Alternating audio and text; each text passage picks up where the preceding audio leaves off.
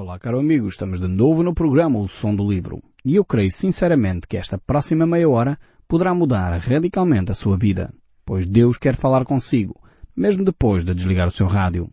Eu sou Paulo Chaveiro e nós hoje estamos de volta ao livro de Obadias. E eu gostaria de iniciar o nosso tempo aqui olhando para o verso 4 até o verso 6 como introdução do nosso tempo. Nós já fizemos algumas reflexões sobre este povo de Edom, a quem se dirige esta profecia que Obadias uh, teve que trazer, mas na realidade eu gostaria de ver convosco esta introdução. Vemos aqui, a partir deste verso 4 do livro de Obadias, Uh, o coração uh, deste povo, como é que eles olhavam para eles próprios.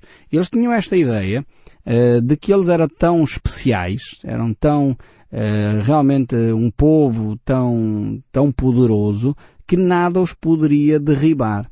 Só que Deus vai realmente falar de uma forma contundente a cada um deles. E diz assim a palavra de Deus.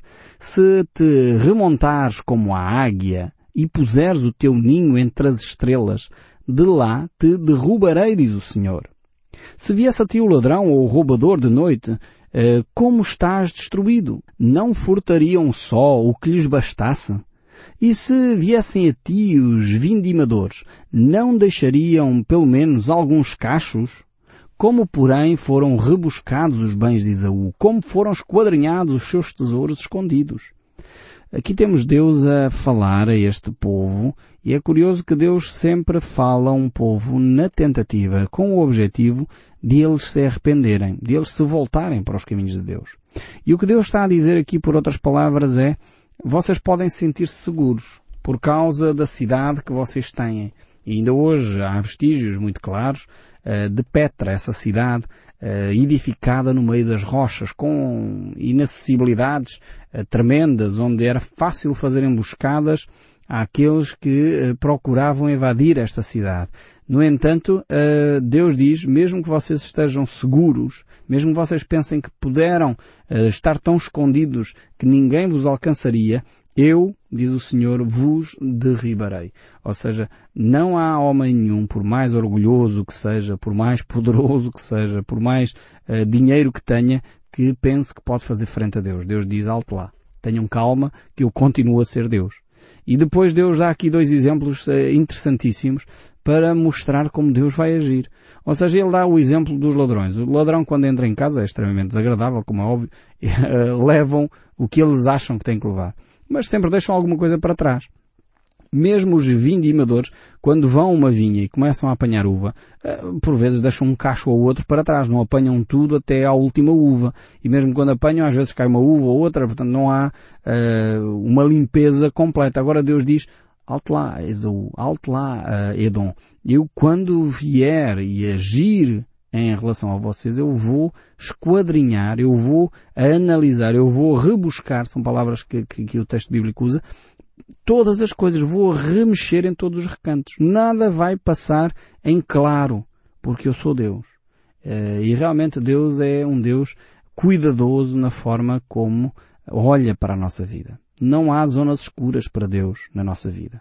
Às vezes nós tentamos esconder uh, determinadas coisas que nós queremos apagar da nossa vida, queremos uh, não nos lembrar delas, mas Deus diz, se não confessarmos o nosso pecado, e, e se tentarmos nos auto-justificar, eu vou esquadrinhar até as coisas mais uh, escondidas da vossa vida. É o que Deus está aqui a dizer ao povo de Adão. É por isso que, quando nós confessamos o nosso pecado, quando nós, eh, em vez de esconder, em vez de nos justificarmos, em vez de nos orgulharmos e pensarmos que somos inexpugnáveis e que ninguém nos pode alcançar e atingir, em vez disso nós dissermos humildemente, Deus, perdoa-me este meu pecado, perdoa-me este meu defeito de caráter, perdoa-me esta atitude que eu tive no passado e da qual me envergonho de tal maneira que nem queria me lembrar dela, mas perdoa-me, ó Deus. A Bíblia diz que já não resta condenação é, é uma coisa tremenda. É exatamente o oposto. Quando nós admitimos a nossa fraqueza, Deus perdoa e Deus limpa. Deus não vai esquadrinhar, Deus não vai vasculhar. Quando nós escondemos e não confessamos, Deus vai trazer à tona. É, Deus quer realmente a nossa saúde. E é na medida em que nós também confessamos que nós nos tornamos equilibrados. Nós nos tornamos pessoas realmente mais saudáveis. Eu conheço uma senhora que alimentou amarguras uh, no seu coração em relação aos familiares durante décadas. Era impressionante ouvir aquela pessoa. Quando ela abria a boca sobre os familiares, desculpem-me a expressão, mas era só veneno. Aquela pessoa uh, falava com tanto fel nas palavras, com tanta amargura. A sua cara uh, testemunhava essa amargura. Vejam bem ao ponto em que essa pessoa chegou. E nós às vezes é que pensamos que não, mas quando nós alimentamos amargura no coração, essa amargura começa a sair pelos nossos olhos, pela nossa cara, pelas nossas rugas. É verdade. Uh, nós muitas vezes alimentamos amargura no coração, alimentamos coisas no nosso coração que depois passam a transparecer na nossa cara. E Deus uh, quer aliviar-nos, quer nos dar uh, um bálsamo para isso. É por isso que Ele enviou Jesus Cristo para que nós possamos confessar o nosso pecado e na medida em que nós confessamos o nosso pecado, Ele restaura-nos, Ele liberta-nos, Ele dá-nos uma nova vida e uma vida abundante, uma vida para nós desfrutarmos com alegria. E é isto que Deus quer fazer na sua vida. Por isso não lute mais com Deus. Por isso não esconda mais aquilo que você tenta esconder mas eh, confesse e deixe, abandone esse seu pecado, confesse e entregue a Deus, talvez alguma coisa de que você se envergonha do seu passado. Diga, Senhor, eu, eu peço perdão por isto. E eu entrego nas tuas mãos. Quer ser livre. E só Cristo pode efetivamente libertar. Quando nós experimentamos verdadeiramente a liberdade de Cristo, então já não temos mais uh, que ter vergonha, porque como diz o texto bíblico, quem nos condenará? Porque se foi Cristo que nos justificou, já não resta condenação. E temos que enfrentar, olhar. É verdade, pode haver consequências. Quer dizer, se, se você, eu estou a falar, eu não conheço o seu caso concreto, mas se você, imagino que no passado roubou uma, milhares de euros a alguém, então devolva, por favor, não é só eu peço perdão a Deus e está resolvido. Não, devolva o dinheiro a quem roubou. Se você ofendeu alguém, vá lá e peça perdão. Confessar implica isto, implica você assumir as suas responsabilidades. Então, confessa a Deus, abandona o pecado, mas vá ter com a pessoa a quem você ofendeu e, se possível, restaura a situação. Confesse, entregue, devolva.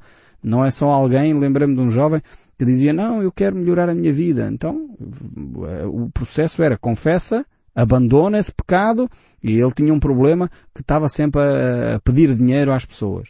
Era completamente desgovernado. Gastava três vezes mais do que aquilo que ele ganhava em seu ordenado e chegou a um ponto nem, nem conseguia manter o seu emprego. Mas eh, eh, ele, nesse processo de restauração, uma das coisas era vai devolver o dinheiro a quem tu pediste emprestado e não devolveste.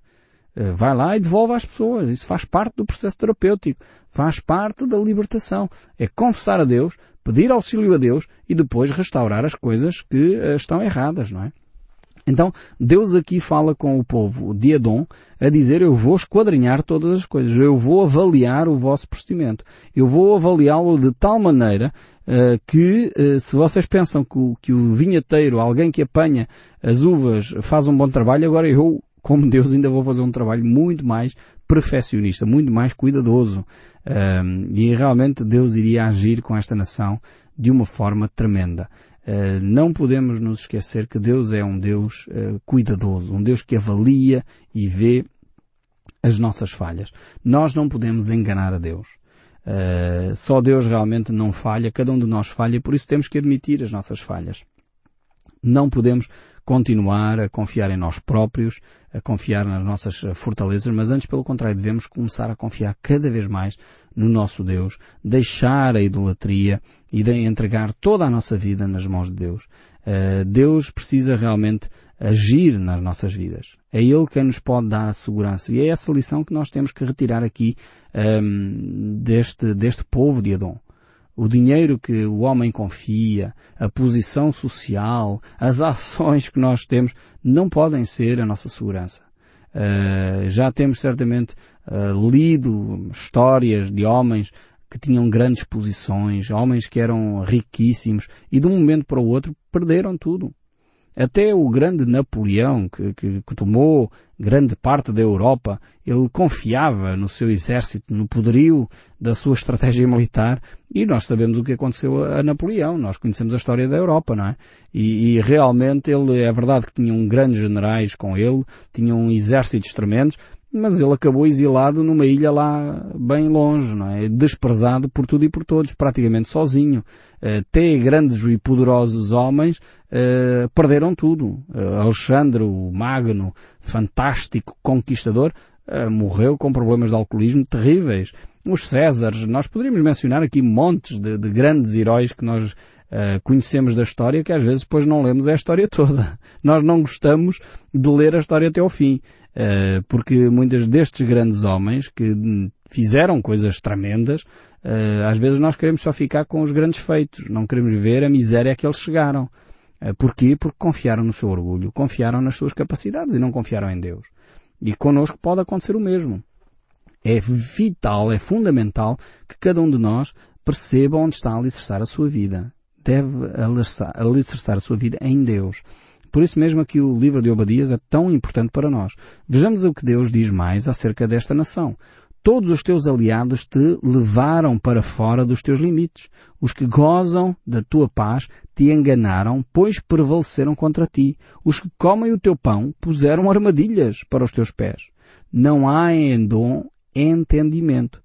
Veja bem o que é que acontece a esta nação. Até aqueles que eram seus aliados voltaram-se contra eles. Eles confiavam no poderio das suas cidades fortificadas uh, nas rochas, eles uh, confiavam na sua força militar, eles confiavam na sua posição estratégica, mas eles não perceberam que a Babilónia, a nação que invadiu, uh, e Nabucodonosor iria usá-los, basicamente, como uns fantoches nas suas mãos. Porquê? Porque o coração do homem é enganoso, mas de todos os homens. É por isso que nós precisamos de Jesus Cristo. Jacó era enganoso, aliás o nome de Jacó significa enganador, uh, Esaú era enganador, uh, Nabucodonosor era enganador, mesmo aqueles a quem Edom pensavam que eram seus aliados, eram enganadores. E é por isso que nós precisamos de Cristo. Precisamos de nos alicerçar naquele que não nos engana, naquele que não comete erros, naquele que é o nosso Deus e está ao nosso lado. Eu não estou a falar de religião. Não confunda. Ainda há pouco tempo estava um senhor que, que veio à nossa comunidade e ele visitou-nos e ele disse, olha, sabes Paulo, já há muito tempo que eu não quero me envolver com, com confissões religiosas, com igrejas, eh, porque eu estou muito desiludido. E eu disse, olha, e fazes bem, porque os homens enganam mesmo, mas não te desiludas de Deus. Deus não nos engana. Deus não nos abandona. Os homens fazem coisas horríveis. É, mesmo os líderes religiosos às vezes fazem coisas horríveis, mas nós temos que alicerçar a nossa vida em Deus e não nos homens. Por isso mesmo é tão vital nos voltarmos para Deus. Por isso aqui o texto bíblico mostra que a nossa confiança nos outros, nos outros uh, povos aliados não servem de nada. O verso 8 ainda diz, Não acontecerá naquele dia, diz o Senhor, que farei perecer os sábios de Edom e o entendimento no monte de Esaú, então, a nação aqui é considerada como uma nação sábia, uma nação poderosa. Uh, e muitos povos vinham para consultar os sábios em Edom. Mas realmente eles tinham estes altares religiosos, esses sábios religiosos, que eram consultados uh, por muitos povos, mas na realidade Esaú tinha desprezado algo bem mais precioso. Era um, um era um, um entendido pouco entendido. Tinha valorizado mais o, o, imediatismo, tinha valorizado mais o materialismo do que os valores estruturais de uma sociedade, os valores da primogenitura no caso, e toda essa relação espiritual que se desenvolve uh, por laços familiares, pelas amizades, porque no fundo isto são valores de ordem espiritual. O que é a amizade? A amizade é um valor espiritual. O que é o amor? É um valor espiritual. A solidariedade, a honestidade, a verdade, são tudo valores de ordem espiritual. E era isto que Esaú desprezava. Em troca de um guisado, em troca de um almoço, em troca de algo bem concreto. E quantas vezes nós vivemos assim? Em troca de meia dúzia de patacas, vendemos amizades em troca de uma posição na empresa, desprezamos os amigos. Realmente nós precisamos de abandonar esta metodologia de Esaú, de trocar a nossa primogenitura por um prato de lentilhas. Nós temos uma outra expressão eh, que o povo português costuma usar, que é a pessoa que cuspiu no prato que comeu. Ou seja, desprezou aquela amizade, desprezou aquele relacionamento. Nós não podemos desprezar os valores que são subjetivos, é verdade, mas são valores de amizade. E, em consequência disso, porque Esaú e Edom desprezou isso, iria sofrer, no fundo, a própria artimanha que eles desenvolveram. O fundamento com que a nação se alicerçou seria, no fundo, a maior armadilha onde eles iriam cair. Uh, e Deus realmente fala ao coração de cada um de nós. Em vez de Esaú uh, e os seus descendentes adorarem a Deus, porque eles tinham fundamento. Temos que lembrar que o avô de Esaú era Abraão. O pai de Esaú era Isaac. Portanto, estamos a falar de pessoas que tinham recebido orientação de Deus direta. E Esaú desprezou tudo isso e não adorou a Deus, não se voltou para Deus, em vez disso, voltou-se para Satanás, voltou-se para os valores do aqui e do agora, do ele querer ser um Deus, do ele querer ser maior que Deus. E por isso mesmo Deus iria agir uh, de uma forma concreta. Por isso, quando Jesus foi tentado, ele disse, somente a Deus adorarás, só Ele darás culto e só a Ele servirás. Este deve ser a, a vocação de cada um de nós, deve ser o caminhar de cada um de nós. Mais do que trocar as nossas os nossos valores uh, por um prato de lentilhas, mais do que trocar os nossos valores por coisas imediatas do aqui e do agora. Mas nós vivemos dias em que o imediatismo é muito importante. E isso tem-se transformado até uh, em bandeiras de muitas confissões religiosas. Temos que orar e, e receber hoje, uh, ou receber já aqui agora a bênção, porque agora é que é. Se nós olharmos bem para a Bíblia, vamos ver que aqueles verdadeiros homens que a Bíblia destaca como homens de fé, foram homens que souberam esperar a bênção. Eu não sei se você sabe quantos anos é que Abraão teve à espera do filho da promessa. Deus prometeu a Abraão um filho, mas sabe quantos anos é que levou até que Abraão recebeu esse filho? 25 anos. E nós ficamos, ah, 25? Então mas Abraão não era o pai da fé? Não era um homem cheio de fé? Era. E por isso mesmo é que ele soube esperar 25 anos. Nós pensamos que um homem cheio de fé, uma mulher cheia de fé, é aquele que ora hoje e hoje recebe já a conta bancária recheada, recebe já a saúde toda, recebe já o problema resolvido, recebe já toda... Mas a Bíblia mostra que os homens de fé eram aqueles que souberam esperar o tempo de Deus. E realmente é isto que significa ter fé. É poder obedecer a Deus mesmo quando não vemos a resposta imediata às nossas orações. Mesmo quando não vemos a concretização da promessa que Deus nos confiou. E passou um ano, passou dois anos, passou três anos, mas ficamos firmes, porque Deus prometeu, Ele vai cumprir. Ainda que levou três, quatro, cinco anos a acontecer aquilo que Deus tinha prometido, mas ficamos firmes e isso é fé. E essa é a verdadeira fé, que se desenvolve numa confiança com Deus. Então, voltando aqui ao verso 9, diz, os teus valentes, ó Temã, estão atemorizados, porque do monte de Esaú seja cada um exterminado pela matança. Deus vai realmente uh, mostrar que este povo não tem saída. Porquê? Porque na realidade Edom uh, era também um povo cruel. No fundo, um, Edom está a sofrer ou está a colher aquilo que ele havia semeado. Está a receber a paga na moeda em que ele pagou. Nós iremos ver mais para a frente, neste texto de Obadias, uh, o que eles fizeram. Eles, eles maltrataram uh, realmente Judá e Israel. Eram seus irmãos, eram povo, eram povo irmão.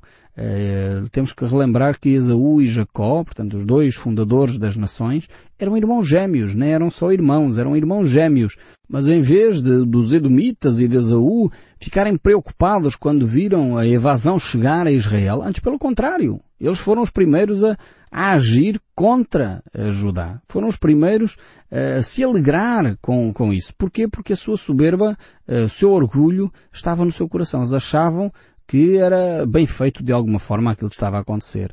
E Deus diz aqui em Obadias 3 que a soberba, o coração estava cheio de soberba. E tu que habitas nas fendas das rochas, na tua alta morada, dizes em teu coração, quem me deitará por terra? Eles pensavam bem, isso é só com a nação de Israel que vai acontecer nós estamos bem fortificados, nós, e ainda é bem feito que aconteça. Pensavam os edomitas acerca da nação de Israel. Que Deus nos livre desta atitude tão, tão depreciativa, tão, tão pouco solidária com aqueles que sofrem. É, é pena quando realmente nós hum, permitimos que este tipo de sentimentos não cristãos inundem o nosso coração, que é termos o prazer uh, do lamento do outro. Uh, e aqui o Salmo 137, verso 7, por exemplo, descreve um pouco qual era a atitude de Edom. Diz aqui, lembra-te, ó Deus eterno, do que os edomitas fizeram no dia em que Jerusalém foi conquistada. Lembra-te de como diziam, arrasem Jerusalém até ao chão. Esta era a atitude uh, que os edomitas tinham. E aqui é uma oração de um dos filhos de Deus, um, porque realmente estes edomitas, em vez de acarinharem, serem solidários com o povo de Israel, eles estavam ainda dispostos a destruir uh, a nação de Israel. Eles criam o mal uh, dos seus irmãos, no fundo. E é por isso que realmente Edom iria uh, ser provado desta forma. Por causa da violência feita a teu irmão Jacó, cobrir-te-ás de vergonha e serás exterminado para sempre, diz Deus por causa da atitude deles. As nossas atitudes têm sempre consequências. Nós é que às vezes pensamos que não, mas as atitudes que nós temos têm consequências e as atitudes dos edomitas tiveram as suas consequências. Deus iria julgar esta nação pelo desprezo com que eles trataram Israel, pelo desprezo com que eles trataram os seus irmãos. No dia em que estando tu presente, estranhos lhes levaram os bens e estrangeiros lhe entraram pelas portas e entraram sorte sobre Jerusalém, tu mesmo eras um deles, ou seja, eles próprios ajudaram neste processo de destruição da cidade de Israel, da cidade de Jerusalém. Mas tu não devias ter olhado com prazer o dia do teu irmão, o dia da sua calamidade, nem te alegrares sobre os filhos de Judá no dia da sua ruína, nem teres falado na tua boca cheia no dia da sua angústia. Ou seja, eles estavam entusiasmadíssimos com a queda da nação de Israel. E isto deve nos alertar para nós, você e eu, para o nosso coração. Quando alguém que, é, que nos fez mal, a Bíblia diz que nós devemos bem dizer aqueles que nos maldizem. A Bíblia diz para nós amarmos os nossos inimigos.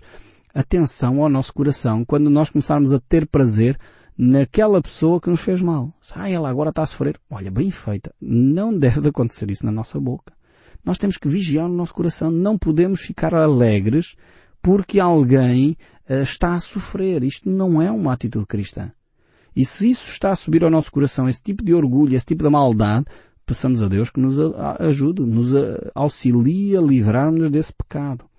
Porque realmente é algo que Deus não espera ver no coração de um filho de Deus.